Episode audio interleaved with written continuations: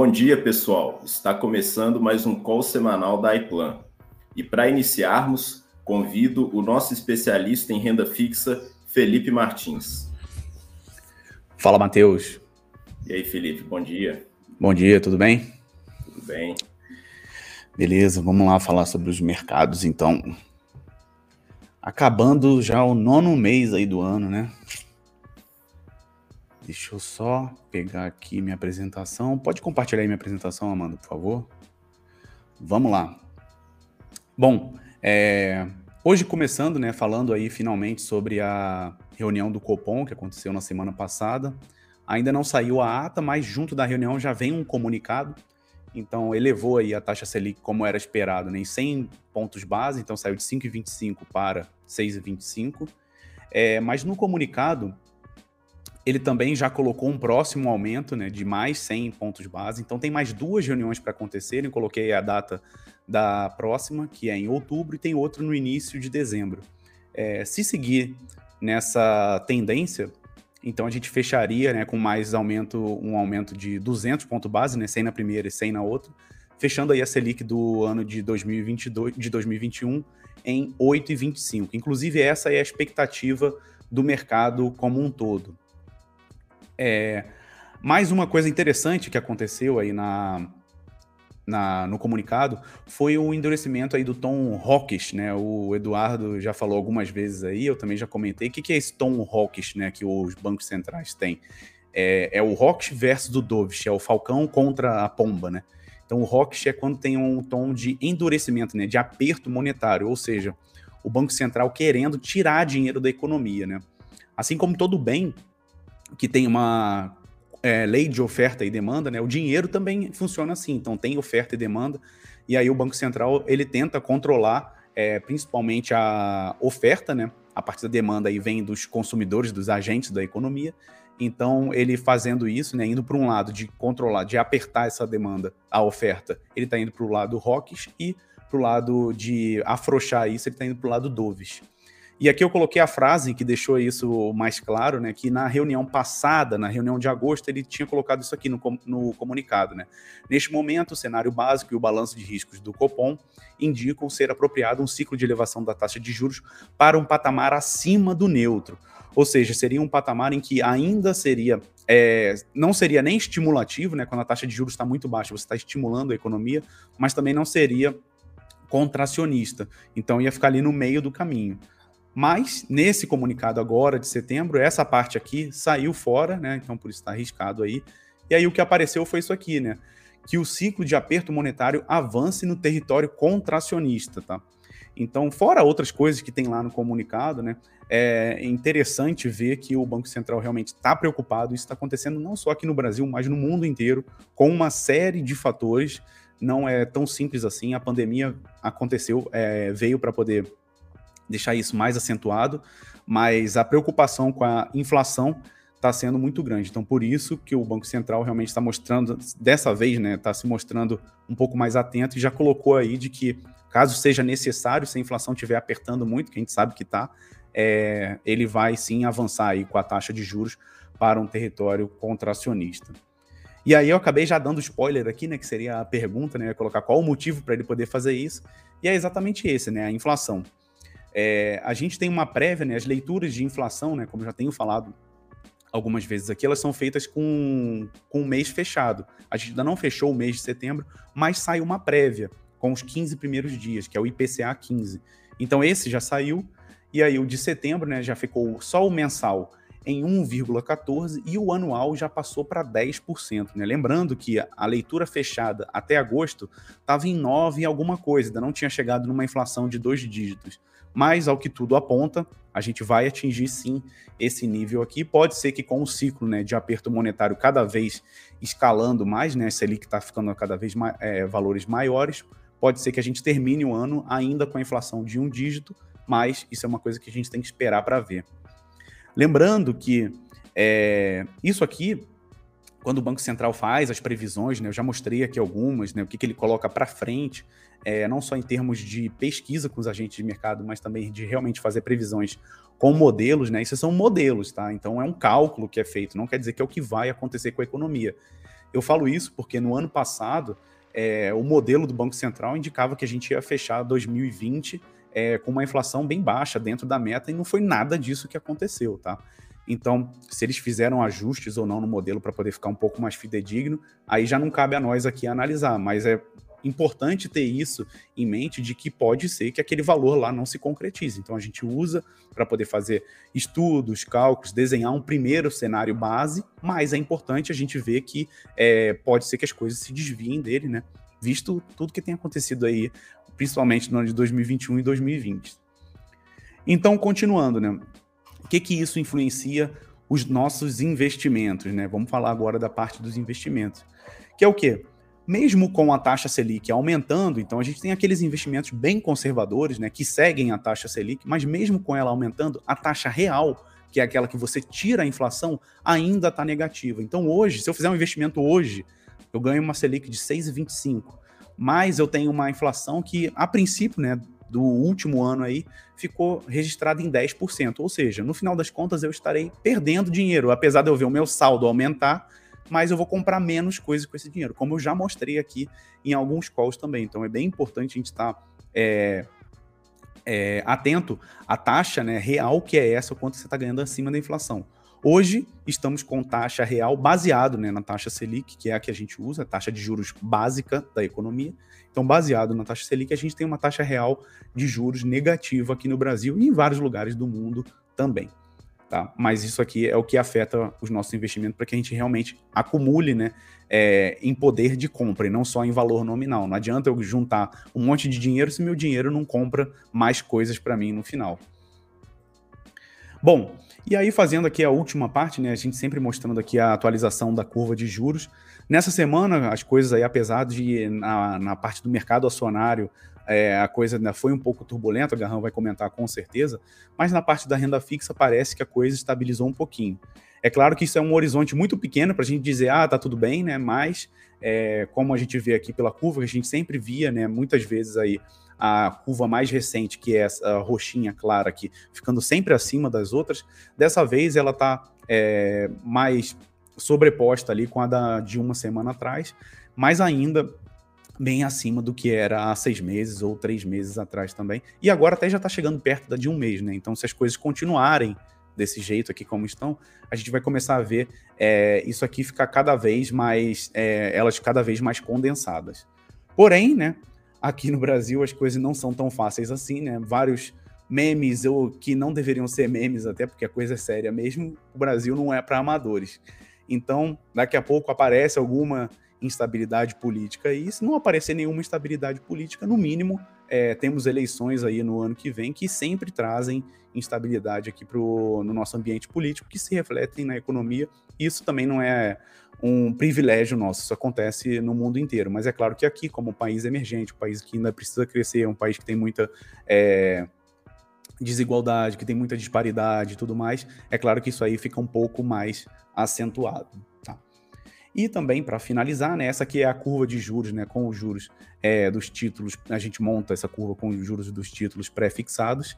E essa aqui também, que a gente também sempre mostra, que é aquela com os juros reais, né? Então, isso aqui é os juros reais de uma aplicação, não é os juros reais calculado, aquele que eu falei lá atrás que está negativo. Esse aqui é o juro da aplicação da NTNB, é um tesouro, né, um título do tesouro, é, que paga inflação medida pelo IPCA mais alguma coisa. Tá? Então vejam aqui que também, né, seguindo o comportamento que a gente teve na, na curva anterior, aqui estabilizado aí dentre a mais recente, né, a da sexta-feira e de uma semana atrás. Então pode ser que, se as coisas se mantiverem assim, é, vamos ficar com esses patamares aqui de taxas reais para essas aplicações. Uma coisa importante de ressaltar aqui, que pode estar passando na cabeça de muita gente, é, bom, se essa aplicação NTNB me protege da inflação, então vou comprar isso aqui, né? Porque eu vou ganhar IPCA mais alguma coisa, tô tranquilo. Mas existe uma, uma pegadinha aí, né? Porque isso acontece lá no vencimento, né? Já falamos isso aqui várias vezes. Na renda fixa, tudo é fixo, garantido, desde que você fique até o final. No meio do caminho, isso não provavelmente não vai acontecer. Então, a correção da inflação, ela vai acontecer sim, mas existe um outro fator, né, que é o fator de, de, da variação dessa taxa aqui, que ele pode te dar uma rentabilidade negativa. Ou seja, você ganha um pouquinho pela correção da inflação, porque a inflação está é, correndo solta aí, né? Mas você acaba perdendo por esse fator aqui da taxa. Então, no final das contas, você vai ver uma rentabilidade negativa. Então, se você quer se proteger da inflação num prazo menor, né, num curto prazo, aí você tem que ver outras aplicações e não só ir na NTNB aqui, porque essas aqui têm vencimentos muito longos, né, para 2035, 2055, é coisa bem lá para frente. Se quiser se proteger da inflação pelos próximos 14 anos, aí sim, esse aqui é um bom, é, uma boa pedida. Então vejam, né, que mais uma vez, como a gente costuma falar aqui, é, o mercado financeiro ele não é simples, né? E com a dinâmica que tem acontecido recentemente, ele está ficando cada vez realmente mais complexo, demanda mais estudos. E isso aqui não é todo mundo que tem tempo para poder conseguir fazer isso. Então a gente aqui respira esse mercado, né? Somos especialistas, a gente é, estuda isso aqui para poder se atualizar, saber o que está acontecendo e poder ajudar também as pessoas que querem fazer isso.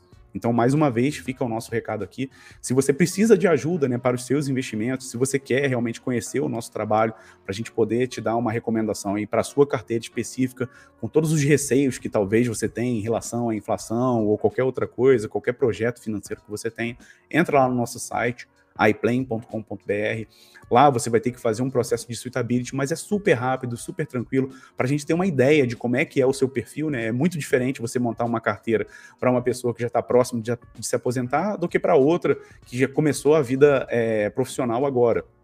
Então, é, é, esse tipo de informação que a gente vai pegar lá, não vai ser divulgado com ninguém, mas depois você vai ter uma mentoria com a gente para a gente começar a te apresentar como é que é o nosso trabalho para poder atingir aí os seus objetivos e você se proteger também dessas coisas que acontecem no mercado, que não tá fácil, não tá para amadores realmente, tá bem desafiador, mas é um cenário interessante, né? Instiga a gente a estar tá cada vez se atualizando e estudando aí mais. Beleza, Matheus? Beleza. Obrigado, Felipe. Obrigado e até a próxima. Boa semana, pessoal. Até. Bom, e agora eu convido o nosso especialista em renda variável, Felipe Garran. E aí, Matheus, tudo bem com você? Tudo ótimo. Então tá bom, vamos começar aqui a nossa apresentação. Pedir para a Amanda compartilhar aí. Muito bom. Vamos lá, vamos falar um pouquinho sobre as coisas que aconteceram na semana passada, né? E também as perspectivas para essa semana, como normalmente a gente faz. Né? Muito bom. Bom, na semana passada tudo parecia sombrio, né? Se, pregão de segunda-feira foi sangue para todo lado. Você olhava na tela, era só vermelho, Matheus. Era só vermelho. Eu gosto da cor vermelha, mas não na bolsa, né? Então a gente via papéis aí caindo, Braskem caiu 11%, né? Umas coisas assim de outro mundo. Mas enfim, e não é que ao decorrer da semana a bolsa foi se recuperando um pouquinho por dia, um pouquinho por dia, e no final o índice Bovespa fechou no positivo de 1,65% na semana passada, tá certo? É, a gente teve um bom desempenho das empresas industriais, né? Esse índice INDX, ele mensura o resultado da indústria, né, das empresas que têm ações na bolsa e pertencem ao ramo industrial. Subiu em média 3,07% essas empresas. O índice de BDR subiu 2,26%. Não se engane, porque a bolsa lá nos Estados Unidos teve desempenho negativo na semana passada. Mas o desempenho do dólar acabou sendo interessante para o investidor brasileiro. Por isso, o BDRX subiu. Lembra que quando você investe em BDRs, você está exposto à variação do preço da ação lá fora e também à variação do câmbio. Então, se o dólar sobe, você ganha. Se o dólar cai, você perde nessa fração do preço que é representada pelo dólar. O IMAT, né, o índice de materiais básicos, muito focado nas commodities, siderurgia, minério de ferro, petróleo, subiu 1,89%, surpreendentemente, porque vinha caindo forte no começo da semana. O de utilities, muito focado em serviços públicos, subiu 1,79. Como eu já disse, o índice Bovespa, que é o representativo da bolsa, subiu 1,65. O EDIV, que é o índice das empresas maiores pagadoras de dividendos, subiu 1,52. O índice Small Caps subiu 1,28. O índice Small Caps congrega as menores empresas da bolsa. O IEX, né, que é o índice de energia elétrica, subiu 0,36. A gente teve alguns dias de desempenho muito bons aí de algumas empresas do setor elétrico, mas no geral a gente teve uma alta menor de 0,36. Setor de consumo caiu 0,18. Isso está muito ligado a, aos desdobramentos da pandemia, essa incerteza em relação a novas variantes e o impacto que isso pode ter no varejo. O índice de setor imobiliário, né, esse imóvel é das empresas do setor imobiliário, caiu 0,47%. E o IFIX, que congrega os fundos imobiliários, né, uma cesta de fundos imobiliários, caiu 0,75. Isso aqui não, não, é, não é acaso né, que a gente vê o IMOB, que é o índice das empresas do setor imobiliário listadas em bolsa, e o IFIX, que é o índice dos fundos imobiliários, terem um desempenho mais negativo. Né? Mês após mês, semana após semana, paira uma série, paira uma série de incertezas no que diz respeito ao desempenho do setor imobiliário, porque a gente tem toda uma reacomodação do que era o trabalho anteriormente, as lajes corporativas, e enfim, como vai ficar para o futuro. Aliado a isso, a gente tem uma tendência, como o Martins falou há pouco, uma tendência de aumento nos juros, e isso dificulta ou encarece o financiamento imobiliário. Então, tudo isso faz com que o setor encontre dificuldades. Né? Vou falar um pouquinho mais daqui a pouco. E isso pode ser interessante para quem investe. Por quê? Porque quem investe deve comprar ativos quando há pouca euforia em relação àqueles ativos, porque você compra mais barato. Quando está todo mundo eufórico em relação àquilo, está todo mundo comprando. Preço é uma relação de oferta e demanda. Se a demanda está muito forte, você vai pagar caro naquele ativo. Então é melhor que você invista quando as perspectivas observadas pelo mercado não são tão boas porque aí a gente consegue pegar é, ativos descontados. Por falar nisso, né, você pode entrar em contato com a gente, entra lá no site da iPlan, faz o seu suitability, que a gente te pega pela mão, te mostra as melhores indicações em cada classe de ativo e de modo que isso seja coerente com o seu perfil de investimento, beleza? Legal. Quando a gente olha o acumulado no ano, pouca coisa mudou de fato, né? O que a gente tem é o índice de BDRs liderando lá na frente por conta do desempenho da bolsa americana e do dólar, né? A gente tem no positivo ainda o índice do setor industrial e o de materiais básicos, né? O utility está no 0 a 0 praticamente. Setor imobiliário caindo bastante pelas razões que eu já falei, na casa de 24% de queda no ano. Legal? Muito bom se a gente colocar lá naquele gráfico que eu gosto muito, né?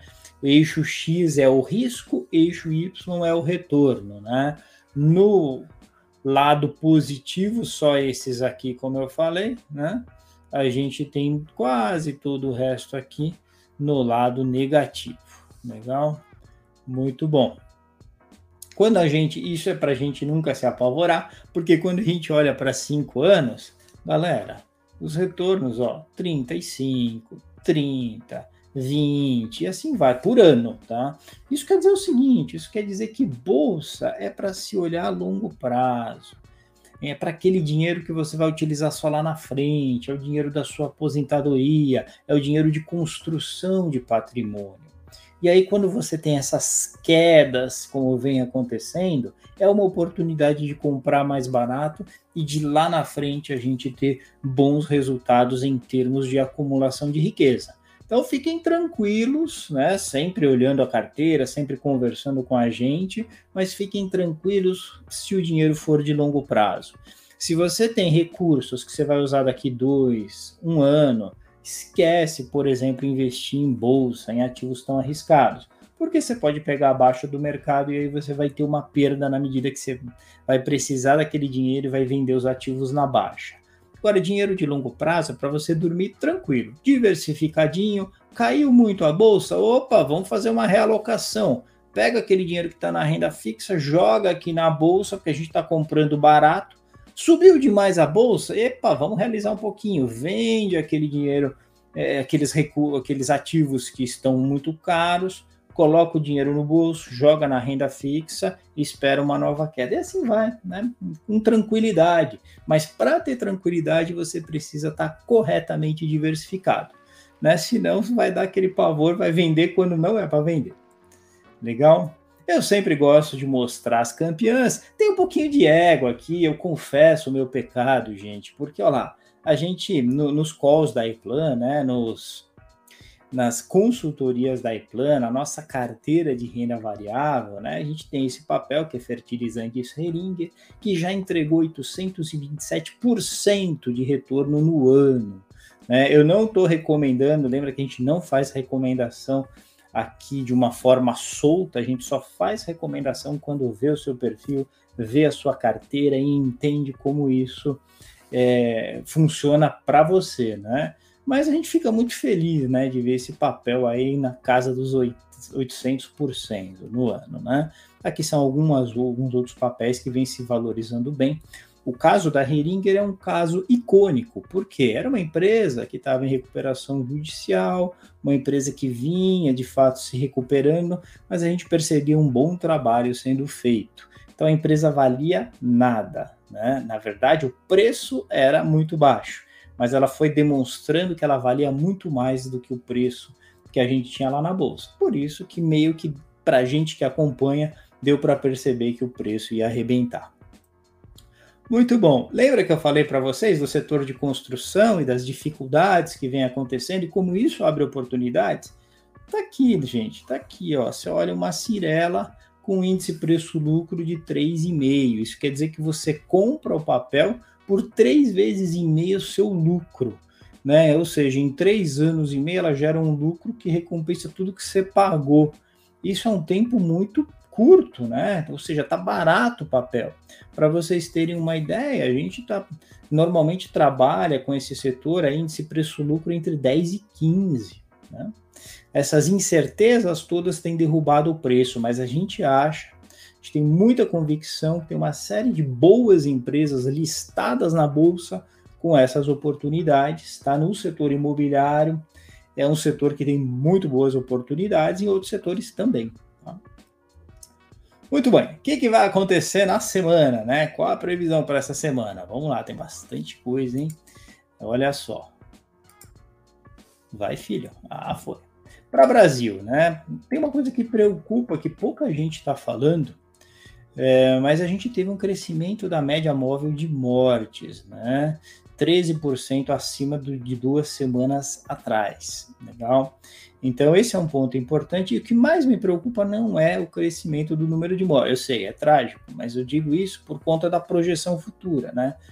Projeção futura acho que é redundância, mas por conta da projeção. A média móvel dos novos casos, ela foi de 16.091, que é uma alta de 5% em relação a 14 dias atrás. O que, que isso quer dizer? Isso quer dizer que está aumentando esse negócio, né? A gente está voltando a ter um aumento no número de novos casos, e esse é um indicador antecedente de mortes, de ocupação de hospitais e assim por diante, né?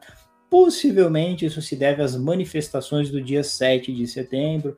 Então, conversando com médicos, já se esperava um pouquinho esse aumento. Entretanto, preocupa, preocupa porque a gente não sabe para onde vai, novas variantes e assim por diante. E a economia fica num nível de incerteza muito grande, a precificação da bolsa incorpora essa incerteza e isso pode demorar mais para que os ativos venham até aquele preço que a gente espera o que vai demandar do investidor em bolsa mais paciência. Muito bom. Pelo lado bom, a vacinação ela avança com uma boa velocidade, 67% da população já tomou a primeira dose, quase 40% já tomou a segunda. Né? Isso é o grande responsável pela queda do número de casos nos últimos meses e pela queda de mortes também.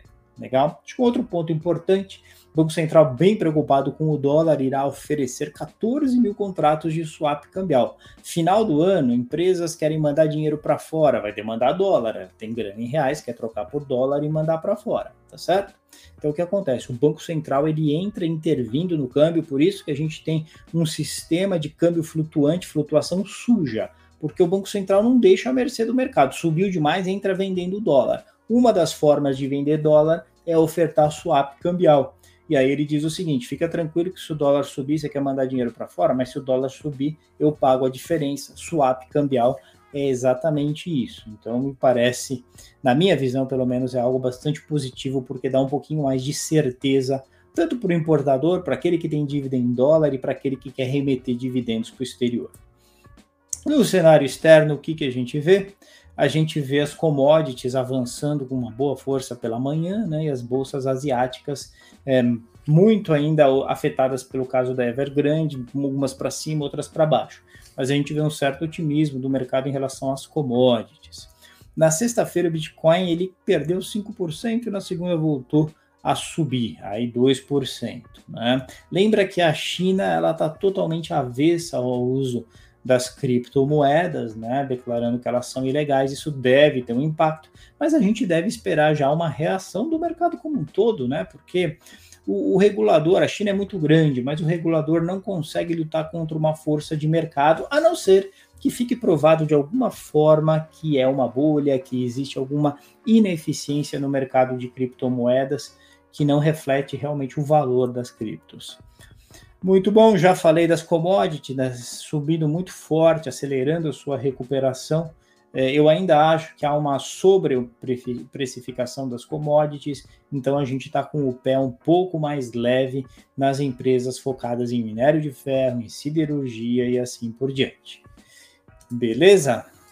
Muito bem, senhor Matheus. Eu acho que era isso que eu tinha para falar. Alguma dúvida aí? Não, tranquilo. Obrigado, Felipe. Valeu, um abração. Tamo junto. Até mais. E agora eu convido o nosso especialista em fundos de investimento, Eduardo Tavares.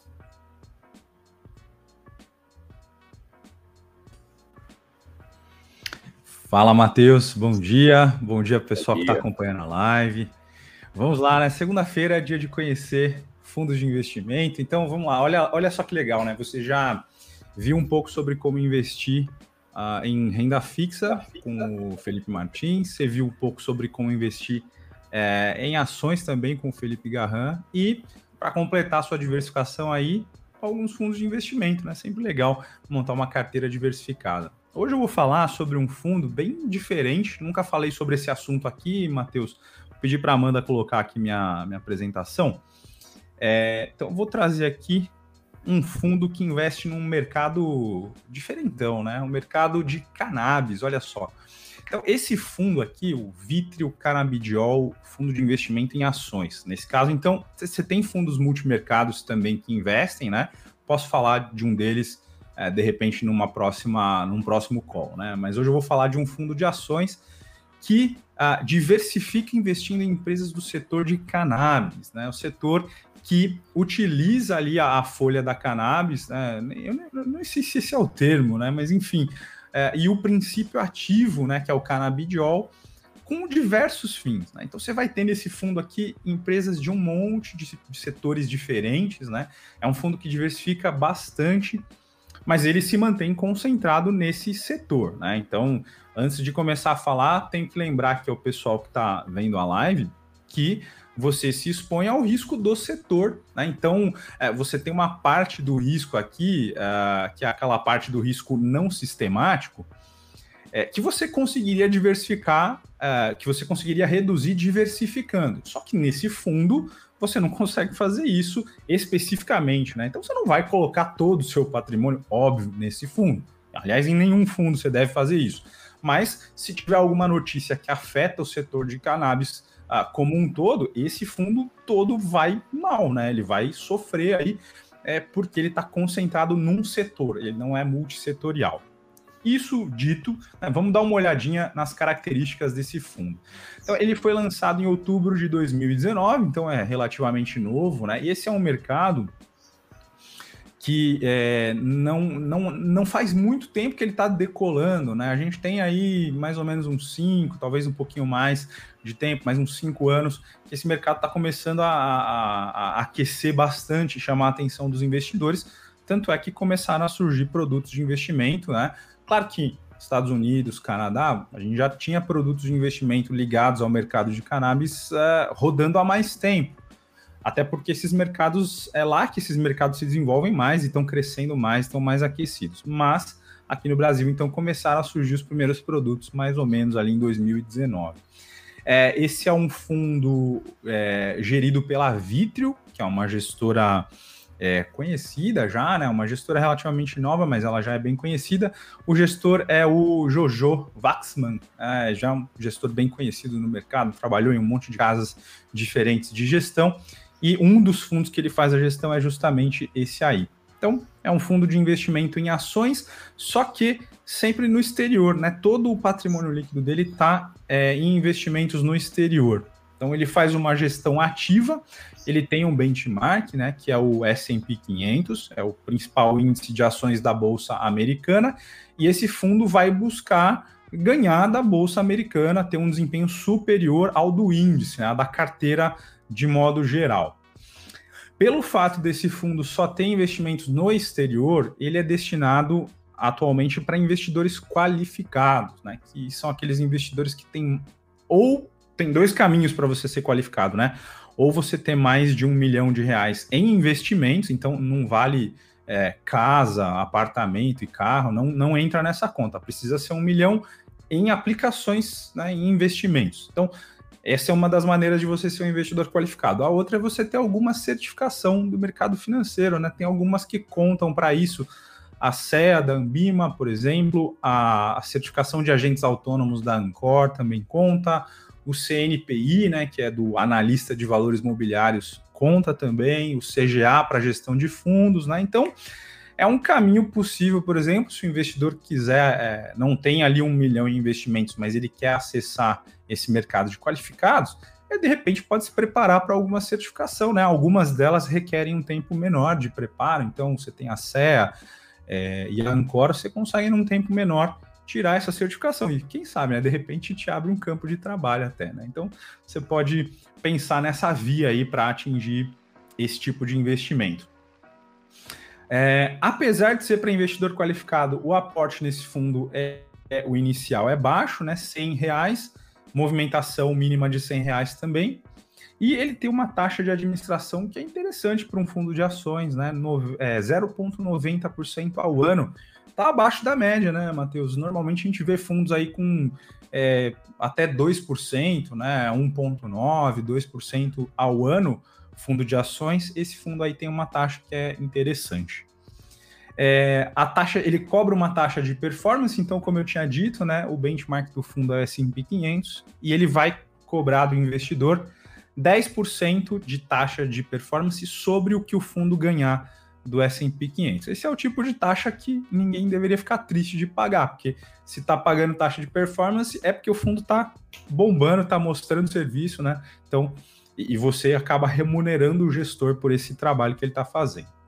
Vou falar um pouquinho do fundo, né? Então, o fundo, o fundo Vitro Cannabidiol, ele, ele investe em um fundo que está no exterior, ele vai comprar ações e vai comprar ETFs, né, que são fundos de índice, é, que investem em empresas principalmente dos seguintes setores: biotecnologia, cosméticos e medicamentos que fazem uso do canabidiol, que é o princípio ativo da, da cannabis, né, da folha da cannabis. Então, uh, esse é um mercado em bastante expansão, né? Inclusive, Matheus, você estava me falando de alguns dados interessantes, né? Você pode passar para o pessoal aí de mercado, a gente estava comentando antes de começar a live. Sim, é, esse mercado atualmente emprega nos Estados Unidos 321 mil pessoas e teve um crescimento ano passado de 32%. Olha então, só, assim, né? É um mercado que está bem forte de fato.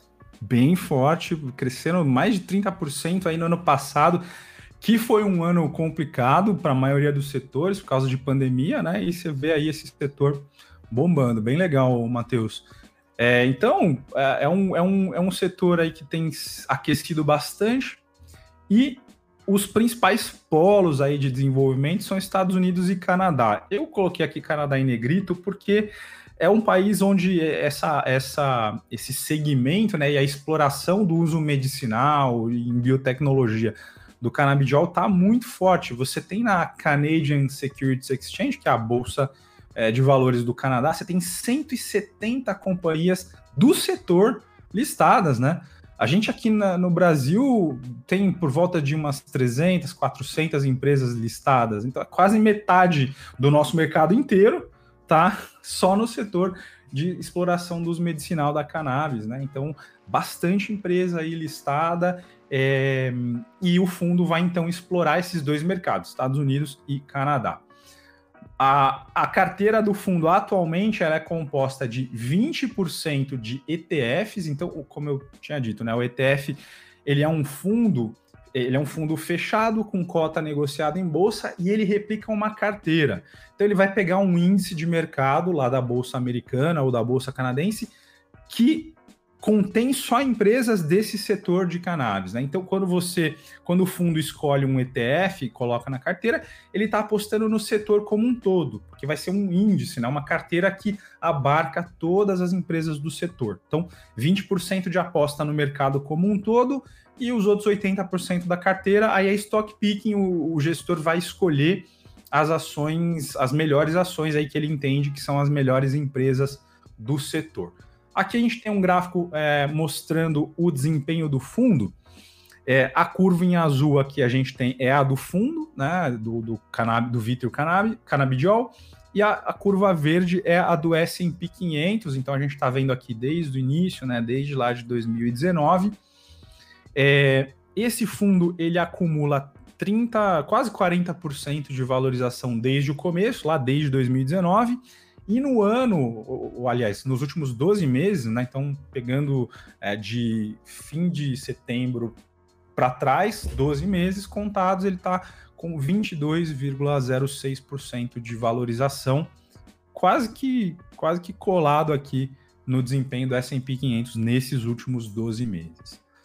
Ah, alguns dados de mercado aí técnicos né, sobre o fundo. Ele tem um alfa de Jensen de de 45,51 em 12 meses. O Alpha Jensen mostra quanto que o fundo está ganhando a, acima do índice que ele, que ele se propõe a, a seguir, né? De benchmark.